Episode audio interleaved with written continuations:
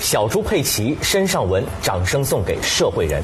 因为最近这句流行语，原本呢只是一到五岁啊这个低龄儿童的偶像小猪佩奇，迅速征服了众多的网友成年人，成为中国社交网络的超级 IP 全网红人。哎，不对，应该叫做红猪才对啊。那这只来自英国的粉红色的小猪，不仅是人气超高，而且身价不菲，是最赚钱的动画人物之一。据媒体报道，小猪佩奇二零一七年在全球范围之内带来的零售收入达达到了十二亿美元，大约折合七十五亿人民币。社会人小猪佩奇为什么这么火？我们一起来了解一下。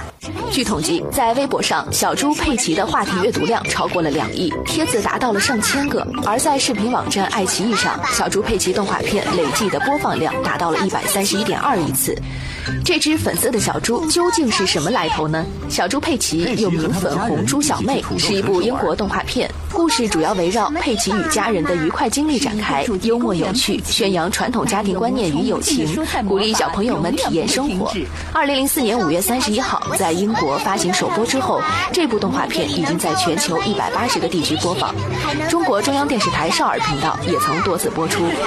通过表情包、各类衍生产品，佩奇的形象社交网络上被疯转，一时间成为了现象级网红。据北京晨报消息，小猪佩奇所属的。Entertainment One 公司二零一七年上半年在中国的授权和商品销售收入同比增幅超过了百分之七百。